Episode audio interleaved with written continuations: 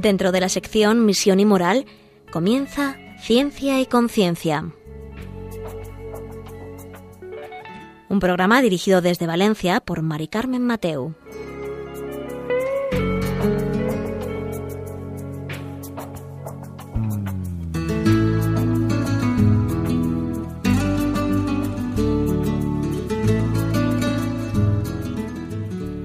Buenas tardes, queridos oyentes. Un miércoles más. Aquí estamos en Ciencia y Conciencia, un programa que hacemos desde el Observatorio de Bioética de la Universidad Católica de Valencia. Y hoy vamos a tener un, programa más, más que actual, vamos a decir. es un programa sobre un tema que nos preocupa en la actualidad de hoy, eh, que, es, que es sobre la inmunización de la población. Eh, vamos a ver si tiene implicaciones éticas que nos inmunicen frente a determinadas enfermedades, especialmente frente a COVID-19. Vamos a ver qué es, qué buscamos con esta inmunización, si es eficaz o no, qué implicaciones éticas tiene. Y vamos a seguir hablando sobre, sobre este tema y, algunos más que se vinculan con él. Y enseguida os paso a presentar a, a nuestro invitado de hoy.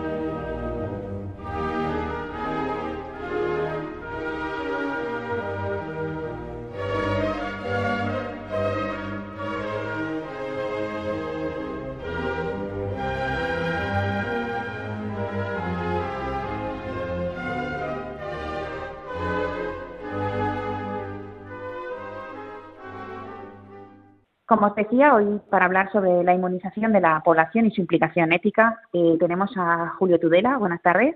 Hola, buenas tardes. Julio es eh, doctor eh, por la Universidad Católica de Valencia y además es director del máster de bioética de esta universidad y es profesor también de bioética en, en distintos grados de la universidad. Julio, cuéntanos, ¿qué es esto de la inmunización? Bien, este es un tema que ha saltado a, a la palestra y a la actualidad y a la preocupación de todos a raíz de la epidemia y la pandemia de COVID-19. Verdaderamente las vacunas han sido siempre una herramienta muy valiosa para combatir las enfermedades, muchas enfermedades infecciosas y han supuesto un gran adelanto para la mejora de la salud de la población. Es decir, lo primero que teníamos que decir en el programa de hoy es que a priori las vacunas son una excelente herramienta para mejorar nuestra salud y protegernos de muchas infecciones.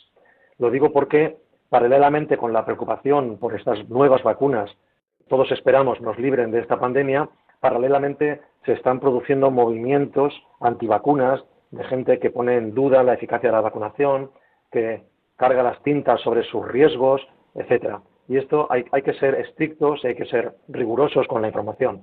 En principio, y salvo excepciones, las excepciones son, vienen a confirmar la regla, son excepciones, es decir, hay casos en los cuales han habido problemas con algunas vacunas, pero la norma es que las vacunas son seguras y eficaces y hay que usar de ellas. Ahora bien, ¿qué hay de particular ahora con la inmunización, como me preguntas, Carmen, para la COVID-19? Hay muchas cosas que son novedosas en este caso, ¿no? El primero de todos, la primera de todas y la que habría que subrayar es la rapidez y la urgencia con la que se están poniendo a punto estas nuevas vacunas. Y es precisamente este factor, la rapidez y la urgencia, el que va, está creando más dudas en la población acerca de la, posible seguridad, la eficacia o la necesidad de ponerse o no la vacuna, que si quieres lo vamos analizando durante el programa. Claro, em, claro, porque es verdad como tú dices que nos hace dudar la rapidez, porque como normalmente un proceso eh, para que salga una vacuna eh, son varios años, nos llama mucho la atención a, parte de la población que sea esto tan rápido. Pero Pero bueno, como tú dices, ahora luego nos lo vas explicando. Eh, entiendo por tus palabras eh, la inmunización buena, o sea, que debemos tender a tener inmunizada la población. Sí, sí, es una necesidad negarse al, a la utilización de vacunas sistemáticamente, creo que es un error muy grave, que nace de la ignorancia. ¿eh? No quiero decir de la mala fe, pero sí de la ignorancia. Solo desde la ignorancia se puede defender la resistencia a vacunarse, el no querer vacunarse, el, asignar a la vacunación más riesgos que beneficios. Esto solo pueden hacer desde la ignorancia. Y a esto han contribuido algunas noticias, como ya he comentado en algunos otros programas, aquí en mm. Radio María y en otros sitios, una buena culpa de las de la perspicacia, de, la, de las dudas que mucha población tiene frente a las vacunas, nacen de un artículo fraudulento, un artículo, repito, fraudulento, un artículo cuyas conclusiones no eran ciertas, que se publicó a finales del siglo pasado, en el año 98, en el cual se asociaba una complicación grave como es el autismo, que aparecía en niños que han sido, habían sido vacunados por la vacuna triple vírica. Este artículo ha hecho muchísimo daño, porque es un artículo que tardó 12 años en ser retractado. O sea, 12 años en que la revista The Lancet, una de las mejores revistas científicas del mundo, tardó 12 años en reconocer que el artículo que publicó en el año 98 era fraudulento. Por lo tanto, sus conclusiones no eran válidas. Para entonces, en estos 12 años de circulación de este artículo, se había generado una opinión pública que temía que algunas vacunas creasen más problemas que los que solucionaban. Esto dio lugar al crecimiento y al desarrollo, a la extensión del movimiento antivacunas que llega hasta hoy y que se ha revigorizado ahora con la COVID, con esta pandemia que nos asola en este momento.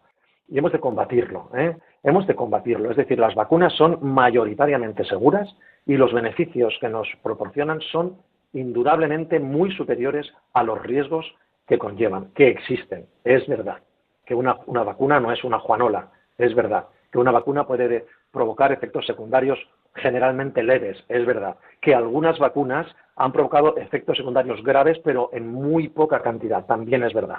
Pero cuando valoramos la eficacia y la seguridad de un medicamento, no nos podemos fiar solo de un caso, o de dos, o de tres casos, sino que hay que hacer una valoración de si la cantidad de gente, que es muy mayoritaria, la cantidad de gente que se beneficia de la inmunización, por lo tanto, queda libre del riesgo de sufrir una enfermedad, verdaderamente compensa el que en algunos casos aislados puedan aparecer problemas.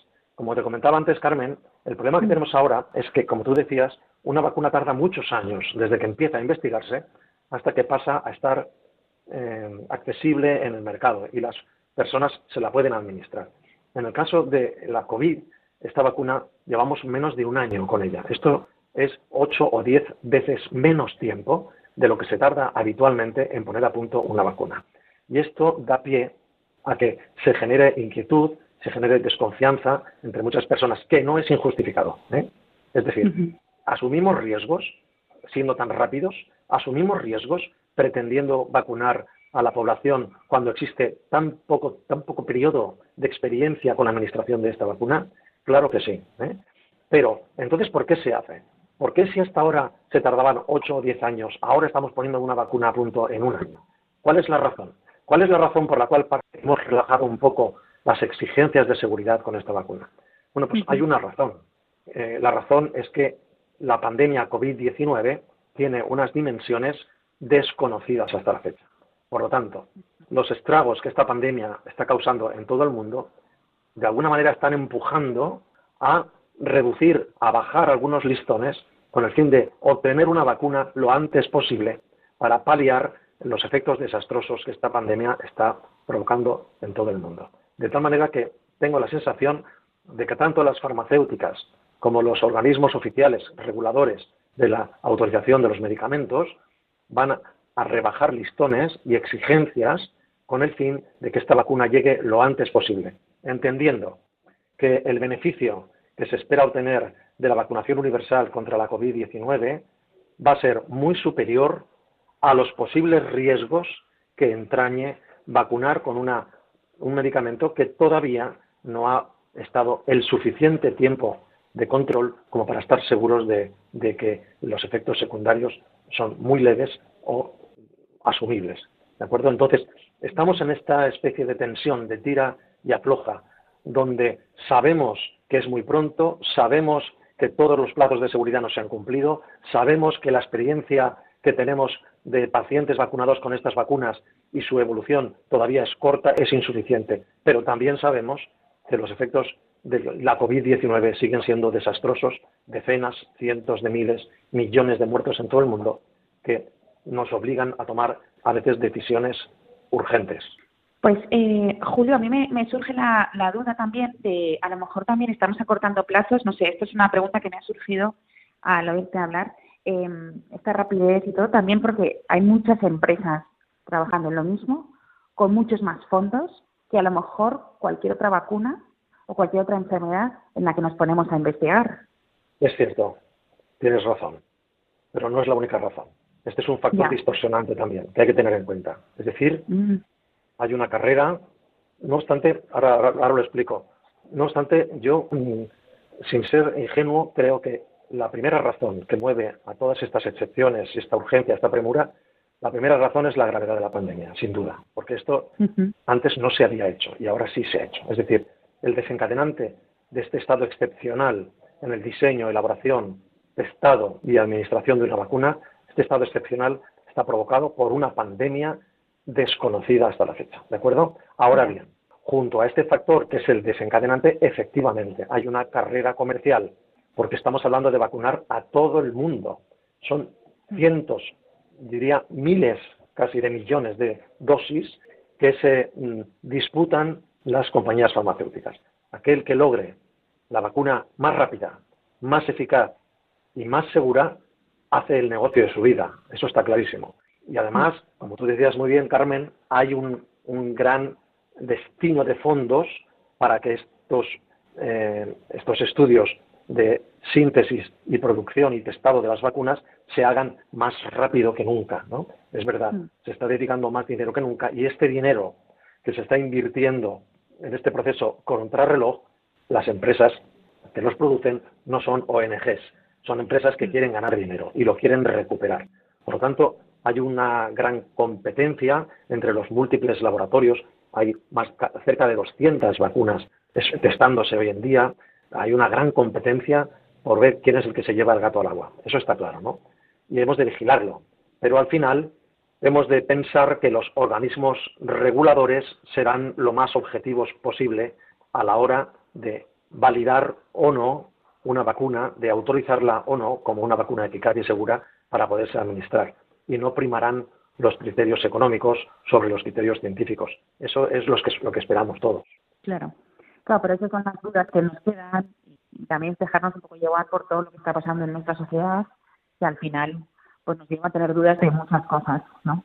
Pero, siempre hay un conflicto, siempre hay una duda. En todo el mundo de la industria farmacéutica siempre hay una duda, o sea, hay un conflicto de interés que llamamos, que, que es que mm. las empresas que financian las investigaciones con los fármacos, en este caso el fármaco es una vacuna, como otras vacunas eh, eh, dedicadas a la COVID, las mismas empresas que financian los estudios, eh, las investigaciones para producir, para testar, para administrar, para manejar estas vacunas, son las mismas empresas que después las van a vender.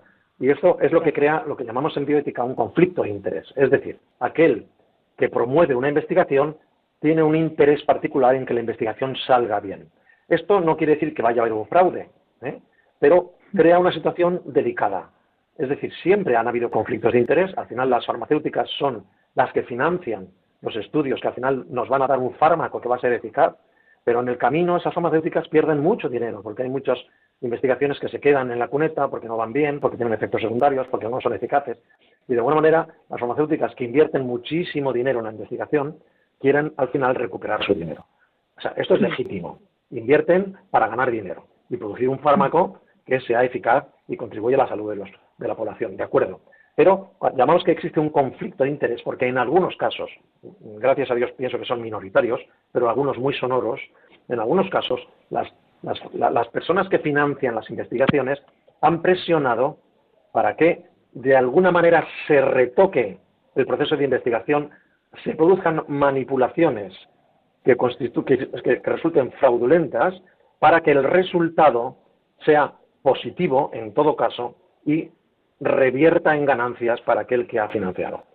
Hoy en día, esto ha pasado desgraciadamente muchas veces en la historia, hoy en día hay organismos reguladores, está toda la comunidad científica. Hoy mismo leía un artículo, luego lo comentaré, en el cual se exige un poco que todas las investigaciones que se están haciendo con las vacunas de COVID-19 se publiquen, se publiquen en revistas científicas. ¿Para qué? Para que la comunidad científica sepa exactamente qué está haciendo cada cual, cómo lo está haciendo, cuál es el resultado de sus investigaciones y si son fiables o no. Por lo tanto, en primer lugar, hay organismos reguladores que tienen que evaluar si lo que una empresa que financia un laboratorio farmacéutico dice que ha hecho, efectivamente lo ha hecho así o no. Y lo que una empresa farmacéutica dice que ha obtenido en su investigación es verdaderamente lo que ha obtenido o no. Es decir, hay de alguna manera auditorías, hay organismos oficiales que velan para que lo que dicen los investigadores que han hecho sea efectivamente lo que, hecho, lo que han hecho, lo que dicen los investigadores que han obtenido sea efectivamente lo que han obtenido y evitar que el conflicto de interés de interés económico detrás de la investigación pueda llegar a traducirse en una manipulación de los datos.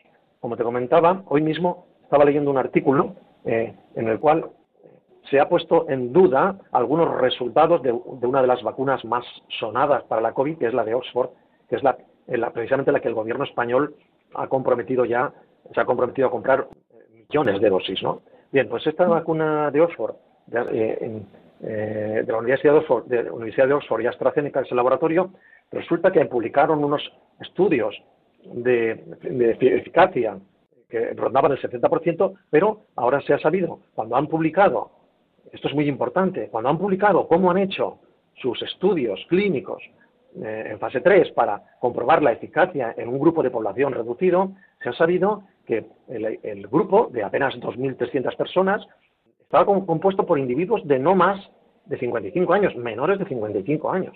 Entonces esto ha generado un poco de desconfianza en la comunidad científica porque, claro, estamos administrando a personas donde sabemos que van a haber menos efectos secundarios, menos complicaciones. De alguna manera estamos buscando una muestra de población que va a responder mejor a, la vacuna que si nos vamos a población mayor que es más susceptible de desarrollar complicaciones y efectos graves.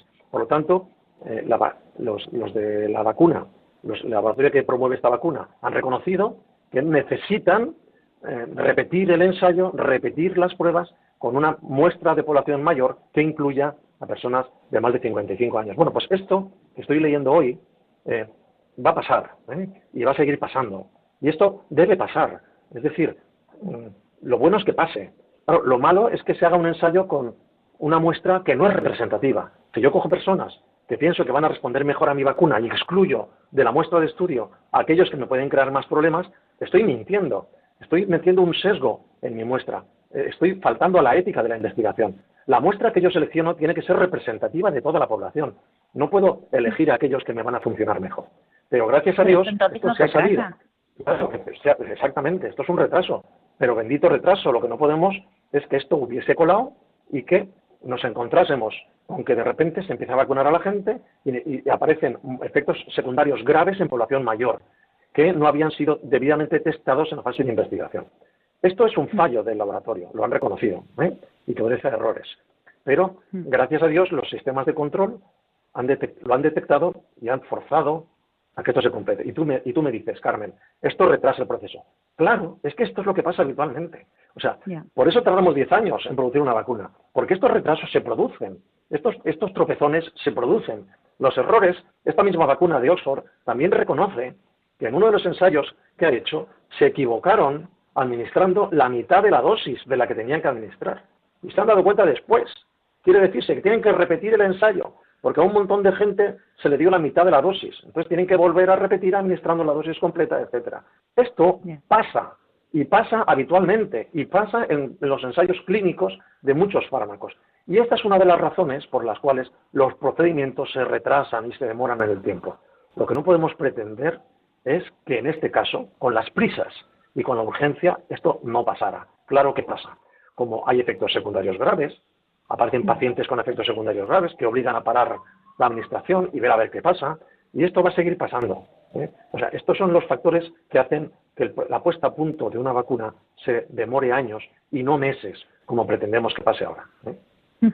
Pues sí, eso nos, esto es lo que más o menos nos inquieta mucho más, porque es lo que tú decías al principio, que como que tenemos muchas prisas. porque la pandemia hace estragos y sigue su camino y nosotros pues como que nos está pillando el toro a todas horas, ¿no? Y entonces, claro, todas estas cosas que nos retrasan nos dan miedo.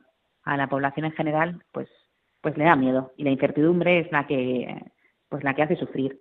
Pero bueno, eh, como veis, queridos oyentes, eh, estamos aprendiendo mucho sobre la inmunización y, y la vacuna y ahora enseguida vamos a escuchar un poco de música y enseguida estamos con vosotros.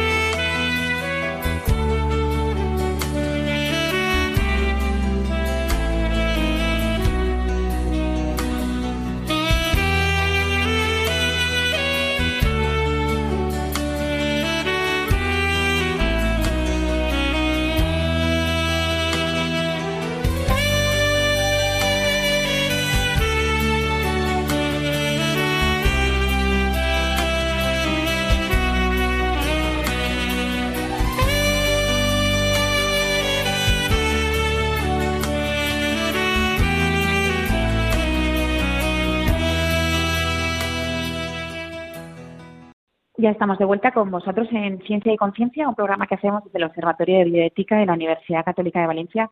Y hoy estamos hablando, eh, se lo recuerdo, sobre la inmunización de la población y su implicación ética.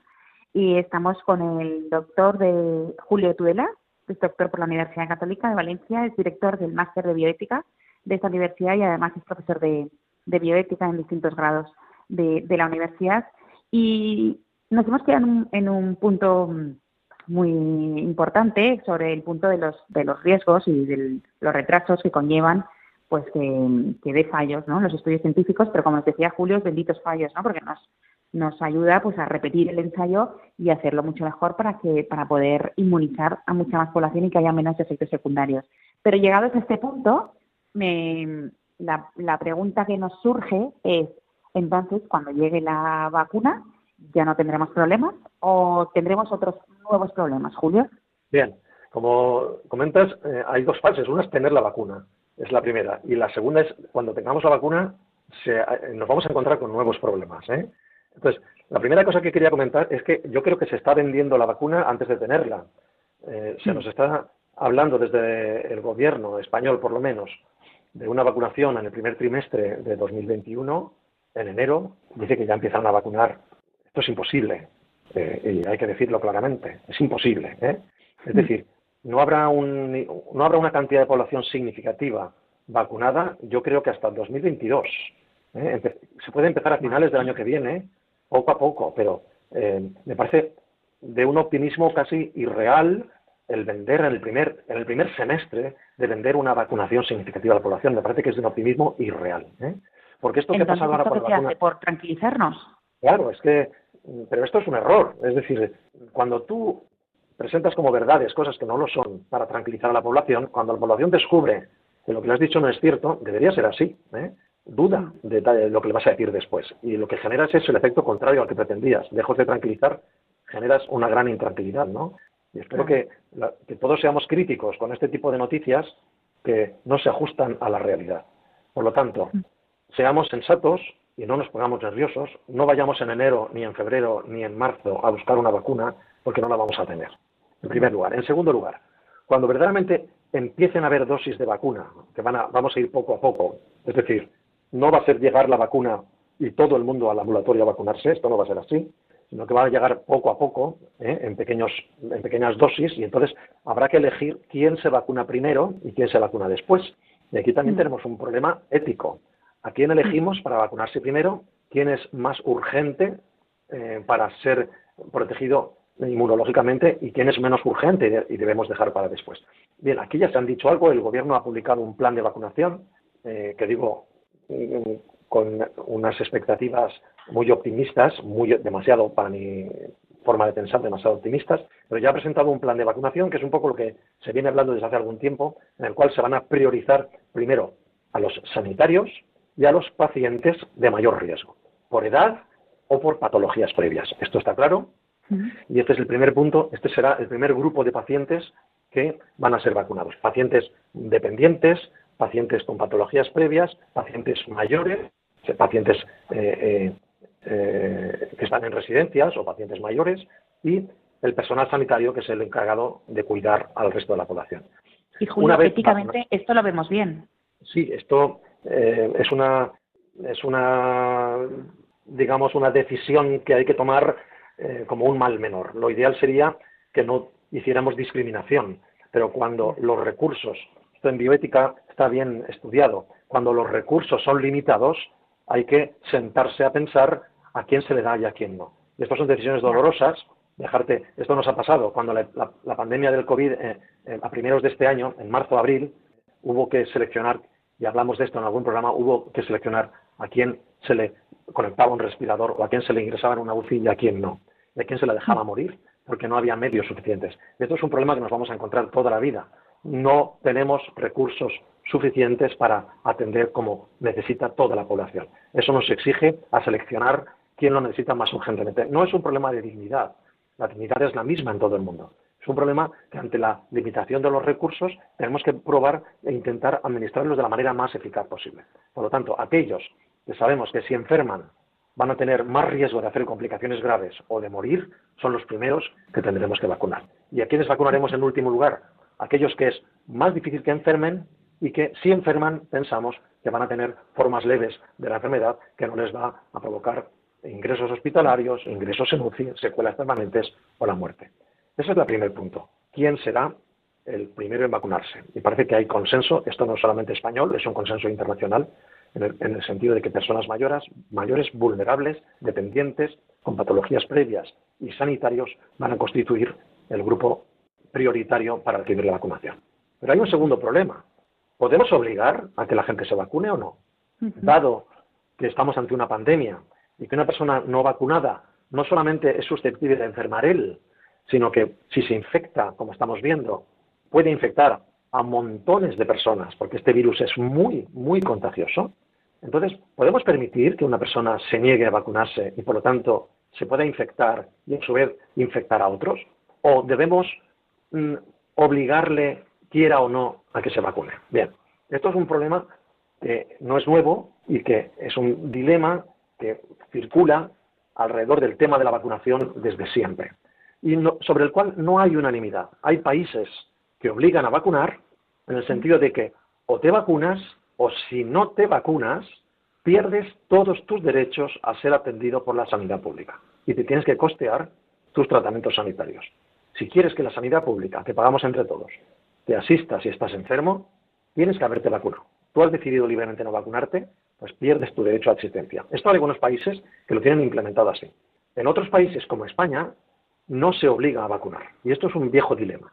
Mm, mi opinión personal es que no se debe obligar a vacunar. Aún en este caso que es tan claro que el no vacunarte puede poner en riesgo la salud de los demás. Pero esto pasa también con la vacuna de sarampión y con otras vacunas que hay padres que se han negado a vacunar a sus hijos, sus hijos han enfermado y bien o han muerto sus hijos o han, o han infectado a otros de sarampión.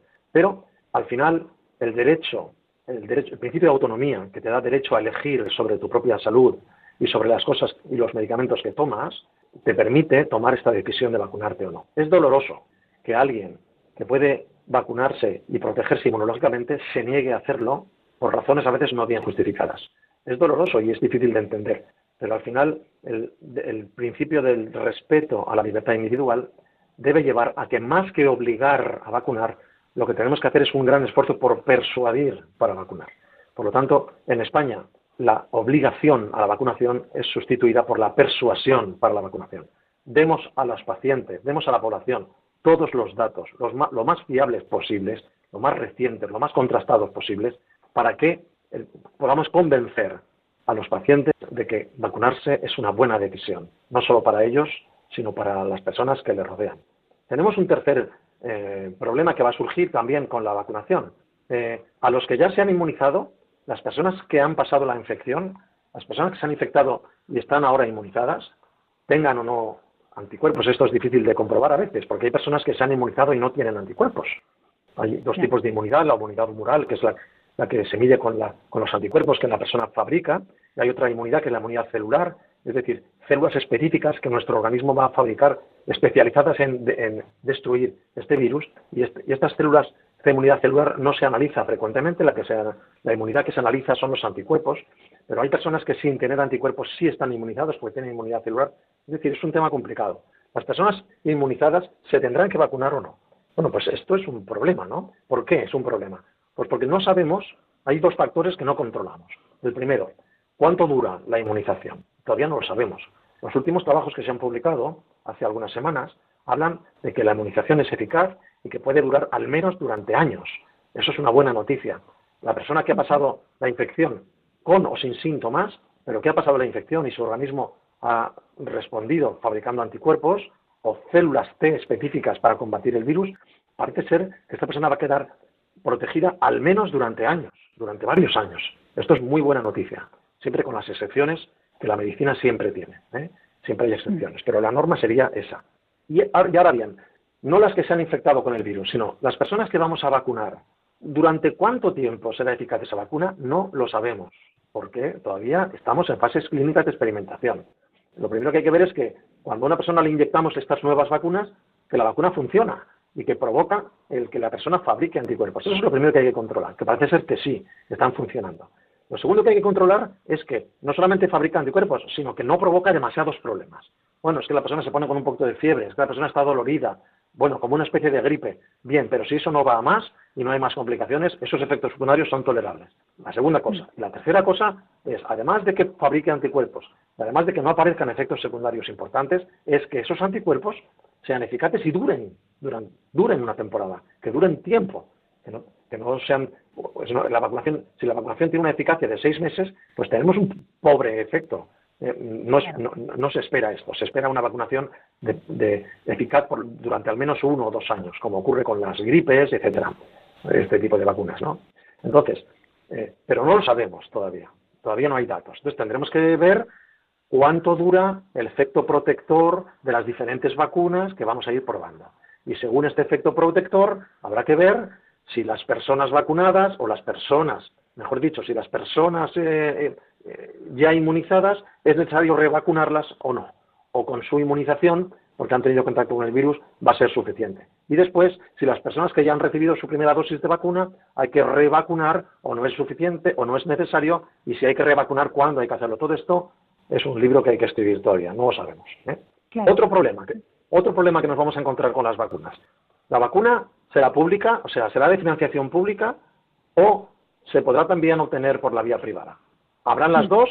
¿Será universal? ¿Será el Estado el que financie estas vacunas? Bueno, pues, ¿de qué dependerá esto? De las vacunas que haya y del dinero que tenga nuestro querido Estado para financiarlas. Quiere decirse, lo más normal es que, primero, no haya vacunas para todos y, por lo tanto, será difícil que las vacunas pasen al canal privado. Primero el Estado, si hay pocas vacunas, las acaparará para vacunar de una manera financiada, es decir, gratuita, a la población de riesgo.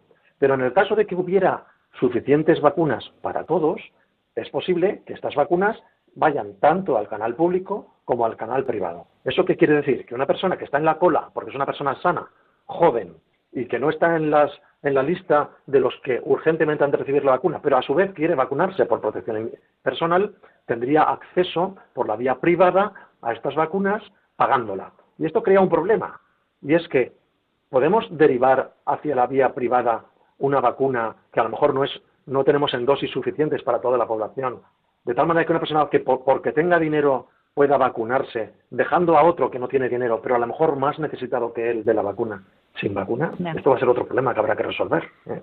Entonces, ¿hasta dónde se podrán derivar las vacunas por la vía privada o van a ser los estados los que, dada la escasez previsible, la escasez de vacunas, van a acaparar todos los lotes disponibles para ser ellos los que las administren. Eh, un quinto problema, un quinto problema que nos vamos a encontrar una vez tengamos la vacuna con nosotros. ¿Quién distribuirá las vacunas? Es decir, ¿cómo, ¿cómo llegaremos a conseguir nuestra dosis de vacuna? ¿Los centros de salud son suficientes? ¿Los centros de salud para realizar una vacunación masiva de la población de una manera rápida? No. Y lo estamos viendo con la gripe.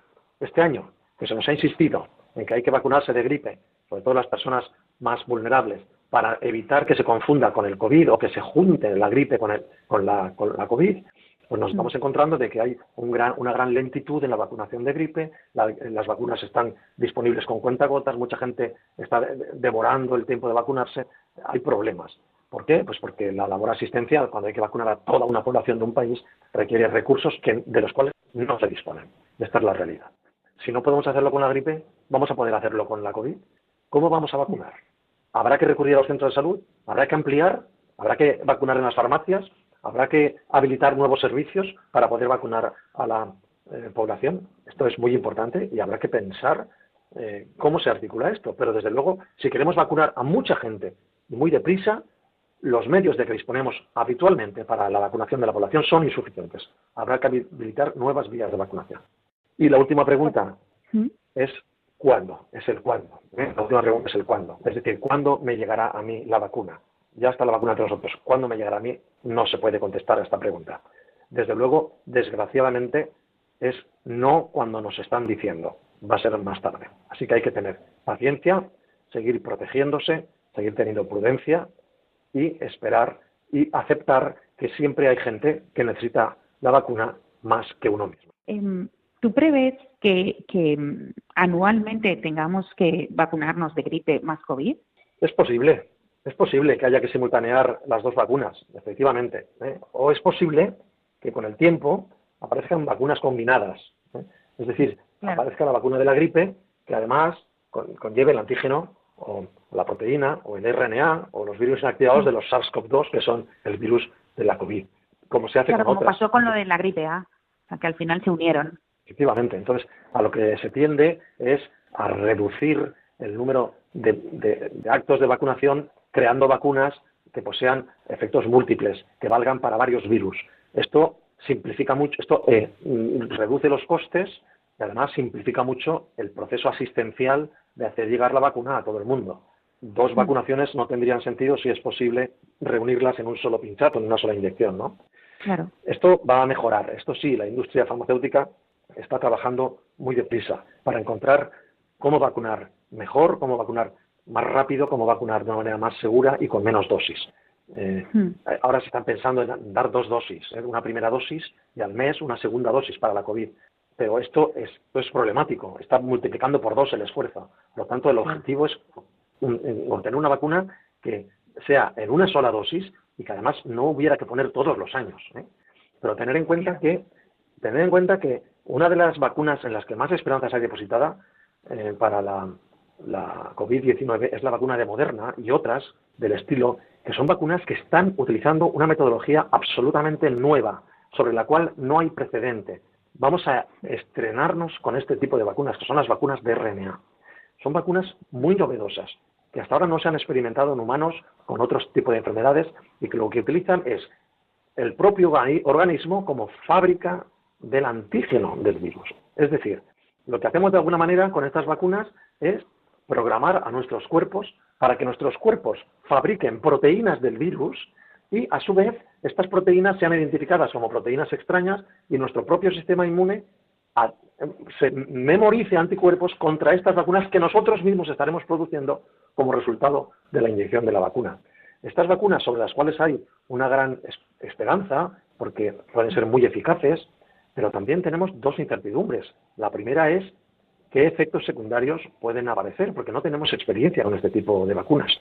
La, Y la segunda incertidumbre es qué duración tendrá el efecto eh, de estas vacunas que, pueden comportarse de una manera completamente distinta a la, a la manera en que se comportan las vacunas que, hemos manejado hasta la fecha, que siempre, en las cuales siempre inoculamos o fragmentos de virus o virus atenuados o proteínas de virus, pero ya fabricadas que las metemos en el organismo, el organismo las detecta como una sustancia extraña y reacciona creando anticuerpos contra ella.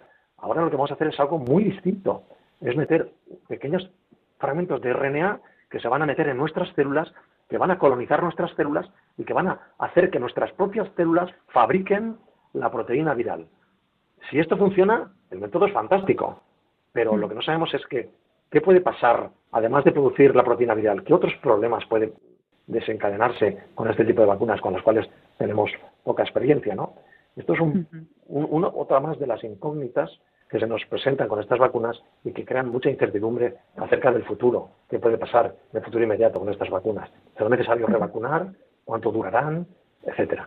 Bueno, hoy, hoy en día ya eh, estamos viviendo con esta incertidumbre día a día y, bueno, parece ser que cada día que pasa es un día menos, ¿no? Que nos queda para ir contestando todas estas preguntas. Pero bueno, como llegamos a este punto, vamos a escuchar un poco de música y enseguida estamos con, con vosotros y seguimos con el programa.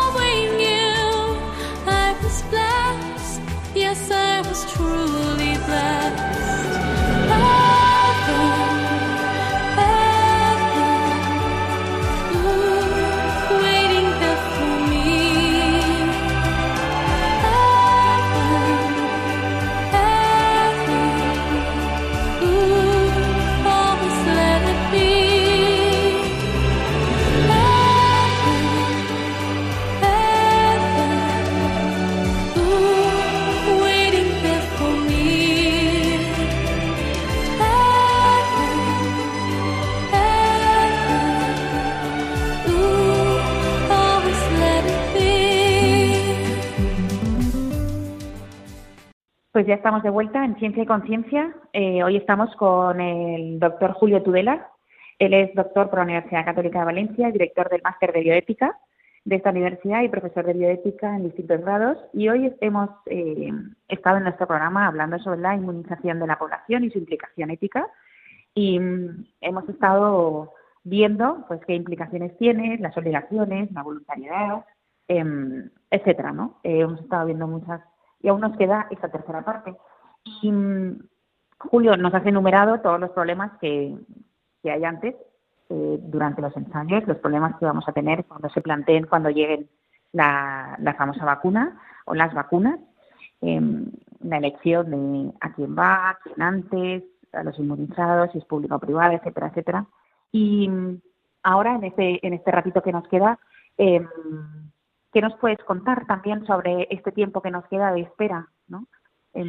porque al final hablábamos de la incertidumbre, de que cada día que pasa es un día menos de incertidumbre, pero la tenemos ahí. Entonces, ¿qué nos puedes contar?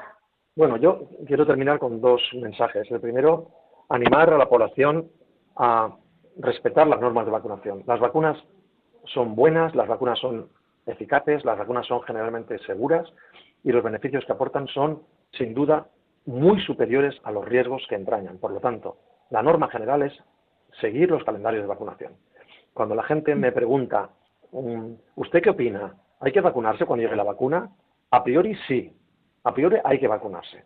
¿Por qué? Mm. Porque la COVID es una enfermedad muy compleja, mm, difícil de controlar y la vacuna va a ser la herramienta fundamental para su control. Por lo tanto, a priori sí, hay que vacunarse.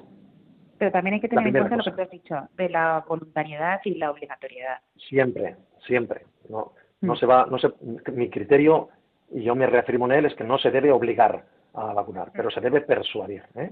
Todos estamos leyendo cosas que se van publicando sobre las vacunas, o sea, nos informaremos bien, estaremos bien al loro para informar a nuestros oyentes también de Radio María y a otros a través de nuestro trabajo en bioética sobre todo lo que conozcamos sobre vacunas, todas las grietas sobre la seguridad que puedan haber, todas las dudas, pero en general nuestra actitud frente a la vacunación siempre es positiva. La experiencia que nos da tantos años vacunando a la gente es positiva, es que es una gran herramienta que contribuye a mejorar la salud de la población. Y también ha de ser así en este caso. Aunque estaremos con la lupa puesta para detectar, como ha pasado, como este artículo que os comento hoy, como ha pasado en este artículo, los errores, los fallos, las grietas que puedan surgirse, que la gente las conozca y que estemos todos bien alerta. Primera cosa. Segunda cosa, ¿cómo vivir hasta entonces? ¿Cómo vivir estas Navidades? ¿Cómo convivimos con la COVID-19 en estas Navidades? Entonces, lo primero que hay que decir es que no nos volvamos, como tú me decías, que no nos volvamos locos, no nos volvamos locos. El miedo, el miedo en exceso es pánico y el pánico no ayuda. El miedo en exceso no nos permite tomar decisiones sensatas. Por lo tanto, una cosa es la prudencia, una cosa es la precaución y otra cosa es el pánico. Cuando uno entra en pánico, enferma. Y, a veces las enfermedades mm, mentales, los trastornos mentales que está provocando esta pandemia en algunas personas son peores que los efectos que provoca la propia enfermedad. Por lo tanto, no, no debemos aislarnos, no debemos encerrarnos si no se nos eh, pide que lo hagamos. Lo que hay que hacer es tener sensatez, es decir, no meternos en situaciones de riesgo, controlar las situaciones de riesgo, mantener un riesgo prudente, el riesgo siempre existe, y hmm tratar de ir devolviendo a nuestra vida la normalidad que hemos perdido. Eso significa lo siguiente. Como hemos dicho en otros programas, hemos de tener presente que la COVID-19 se transmite fundamentalmente por aerosoles, por aerosoles. Eso quiere decir que mantener una distancia de un metro y medio, de dos metros con otra persona, no garantiza en absoluto que vayas a librarte de contraer la infección. Esta medida que todavía la Organización Mundial de la Salud sigue manteniendo como una de las medidas fundamentales para evitar la pandemia, mm, se ha demostrado, y muchísimos científicos que están escribiendo a la OMS para que la OMS rectifique, y a fecha de hoy todavía no lo ha hecho, no es la vía fundamental de contagio. Mantener este metro y medio o dos metros de, distancia con otro no te libra de contraer la COVID. ¿Por qué? Porque la COVID se transmite fundamentalmente, hay científicos que hablan de un 90% de los casos de algunos científicos defienden esta cifra, el 90% de las, de las enfermedades, de las infecciones se han transmitido por aerosoles, microgotas de menos de 100 micras que se quedan suspendidas en el aire, que pueden viajar mucho más de dos metros y se pueden acumular en la atmósfera de una sala. ¿Cuáles son las situaciones las cuales tenemos que estar con más precaución y, que son las situaciones donde se producen más infecciones? Lo digo un poco como orientación para todas estas fechas que nos llegan. Los espacios cerrados, con poca ventilación y con gente sin mascarilla, son el acúmulo de factores donde hacen más probable una infección por COVID.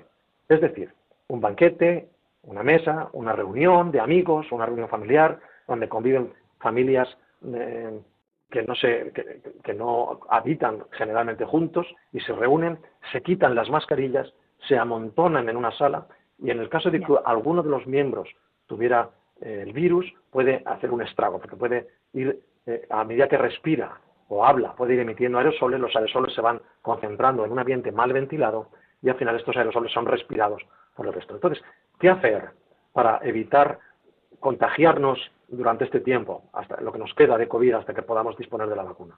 Pues son tres las medidas de precaución que hemos de tomar siempre, son eh, que nos van a, proteger más, no nos van a evitar, no nos van a garantizar que no nos infectemos, pero nos van a ayudar a reducir mucho el riesgo de infección, son tres. La primera, siempre la mascarilla. Siempre que podamos la mascarilla. Es que nos juntamos a comer. Bueno, pues si vas a meterte agua en la boca, ponte la mascarilla. Pero si no estás comiendo y estás hablando con tu compañero de mesa, ponte la mascarilla. Lleva la mascarilla siempre que puedas y estés con alguien con el que no es la, persona con la que habitas en tu casa. La mascarilla. Vas a comer, te la quitas. Dejas de comer, te la vuelves a poner. Primera cosa. Llevas siempre la mascarilla. ¿Qué mascarilla? Yo recomiendo siempre la FFP2. Y si no, la mascarilla quirúrgica o la FFP2 o la mascarilla quirúrgica. Las mascarillas higiénicas se ha demostrado que no son suficientes para prevenir el contagio. Por lo tanto, las mascarillas higiénicas son muy útiles para que no te multen, pero para poco más. No os recomiendo mascarillas higiénicas. Si usáis mascarillas, que tengan homologación FFP2 o por lo menos la quirúrgica. ¿De acuerdo? La quirúrgica te protege poco para que tú te infectes, pero evita que si tú estás infectado, infectes a otros. La FFP2 protege y te protege. Protege a los demás y te protege a ti. Yo recomiendo siempre este tipo. Hoy en día que ya no hay limitación, que hay disponibilidad de mascarillas para todos, todo el mundo debería usar FFP2. Todo el mundo. Ya hay mascarillas para todos. Primera cosa, mascarilla. Segunda cosa, siempre que sea posible, reunirnos con gente. Claro que sí. Necesitamos relacionarnos con otros. Necesitamos ver caras, hablar, reírnos, estar con. Lo necesitamos psicológicamente y si nos lo quitan enfermaremos. Lo necesitamos. Pero ¿cómo hacerlo? Siempre que sea posible en espacios abiertos. Los espacios al aire libre implican que los aerosoles que un supuesto infectado va emitiendo al aire se van a dispersar en la atmósfera y no se van a concentrar. Una vez salen de su boca, se dispersan en el aire y es muy difícil que sean inhalados por otra persona, a no ser que estén muy encima o que haya muchas personas a su alrededor. Por lo tanto, espacios abiertos. ¿eh? Claro, la distancia ayuda. El guardar esta distancia de dos metros con otra persona ayuda. Pero mm. no es suficiente porque los aerosoles viajan más allá de dos metros. Si estamos al aire libre, los aerosoles se dispersan en la atmósfera y entonces es muy difícil que los inhalemos, a no ser que estemos muy abarrotados, como veíamos ayer las imágenes en las ciudades con el, con el eh, Black Friday, todo el mundo comprando y amontonado. Esto, esto crea situaciones de riesgo. ¿Por qué? Pues porque están todos, todo el mundo está muy junto y si hay un infectado, eh, aunque estás al aire libre, ese infectado puede hacer llegar sus aerosoles a las personas que están alrededor. No obstante, al aire libre el riesgo se reduce muchísimo. Algo que hemos criticado desde el principio siempre es que se cierren los parques y los jardines. Esto es un error que se viene repitiendo. Dicen que es para que la gente no se contagie tocando cosas que ha tocado otro. El riesgo por contagio, el riesgo de contagio por contacto, no está demostrado. No hay un solo caso en todo el mundo que se haya demostrado que se ha contagiado solo por tocar una superficie contaminada. El riesgo por contacto es mínimo, mínimo, comparado con el riesgo por inhalación de aerosoles, que es la gran parte de los contagios que se están produciendo. Sin embargo, cerramos parques y jardines, que son espacios abiertos, donde el riesgo es muy bajo, porque la gente va y está al aire libre, y obligamos a la gente a meterse en sitios cerrados para verse que es donde el riesgo se multiplica. Segunda medida, por lo tanto, siempre que podamos, espacios al aire libre. ¿Podéis organizar una comida y organizarla al aire libre porque da el solecito? Mucho mejor que dentro de casa, ¿de acuerdo? Y la tercera medida que tenemos que implementar para reducir el riesgo de contagio es, si no es posible estar al aire libre, porque hace frío, estamos en invierno, ¿por qué no? Entonces, si hemos de hacerlo en una casa, ventilar, ventilar, renovar el aire. Cada X tiempo renovar el aire, abrir ventanas. ¿eh? Bueno, es que hace frío, pues a ver cómo nos lo montamos. ¿eh? Una mezcla entre calefacción y ventilación, ponernos algo de ropa, pero la situación de mucha gente metida en una casa con las ventanas cerradas es una bomba. Ahí es donde los aerosoles se concentran. Si hay un infectado, puede infectar a muchos. Por lo tanto, repito, siempre que se pueda mascarilla, si puede ser FFP2. Segundo, siempre que se pueda al aire libre. Relacionarnos con la gente lo necesitamos, pero siempre que se pueda al aire libre. Y si no es posible al aire libre, cuando nos relacionamos en recintos cerrados, tratar de ventilar, de ventilar lo máximo posible, renovar el aire. Esto es muy importante. La verdad es que sí, es muy importante y sobre todo que mm, estas, eh, estas recomendaciones que nos das también eh, nos hace que no vayamos cayendo poco a poco en estar solos, porque al final estamos cayendo, no sé si en un individualismo, porque eso de no salir, de no relacionarte, hacer todo tú solo, para no tener riesgo de contacto, nos está aislando muchísimo. Y eso nos está dando verdaderos problemas. Efectivamente, este aislamiento no es bueno, no es bueno. Y además de que no es bueno es que aparece un segundo fenómeno que es la desconfianza. O sea, hmm. vemos mucha gente que crea desconfianza, eh, sospechamos de todo el mundo. Eh, hmm. No puede ser que nos relacionemos así. ¿eh? Entonces, hmm. claro, hay que, hay que ser prudentes. No podemos tener las relaciones que teníamos antes, ¿de acuerdo? Pero eso es un extremo. No nos vayamos al otro extremo. ¿eh? Hay gente que me dice, yo estoy en mi casa sin salir, sin ver a nadie desde que empezó la pandemia. Pues mire usted, está comprando todas las papeletas para mm, perder la cabeza y para crear un trastorno psiquiátrico que va a hacerle a usted sufrir mucho más de lo que le puede hacer sufrir la COVID. Es decir, seamos sensatos, ¿no? Ahí huyamos de los extremos. La prudencia precisamente es huir de los extremos. Entonces, eh, si hacemos las cosas bien, no garantizamos que no, nos vayamos, que no nos vayamos a infectar. Pero si hacemos las cosas bien, incluso si nos infectásemos, nos vamos a infectar poco, es decir, vamos a ingresar poco virus. Si hacemos las cosas bien, la infección que vas a tener va a ser una infección por poca cantidad de virus. Eso significa que tienes muchas probabilidades de que la infección sea leve, de que pase con, casi sin síntomas o con síntomas leves. El riesgo es cuando uno se infecta con una gran cantidad, una gran carga viral. La, la, entrada en el cuerpo de una gran carga viral incrementa el riesgo de que la enfermedad se complique y sea grave. Si tú usas todos los medios a tu alcance para protegerte de la infección, no garantizas al 100% que no te vayas a infectar. Pero lo que sí que vas a hacer es que en el hipotético caso de que te infectes, vas a ingresar menos virus que si no has tomado medidas.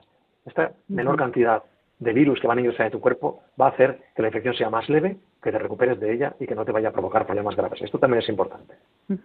Pues nada, muchas gracias Julio por, eh, eh, por este programa, por habernos dado también las recomendaciones del final y todo. Eh, muchas gracias por haber estado con nosotros aquí en Ciencia y Conciencia. Y pues nada, contamos contigo para más adelante para que nos vayas diciendo los nuevos avances y todas las implicaciones éticas que puedan tener todos estos estudios científicos y los avances que vayan teniendo sobre la vacuna. Muy bien, muchas gracias a vosotros. Nada, muchas gracias a todos vosotros. Nos vemos en 15 días y seguimos aprendiendo. Gracias. Adiós.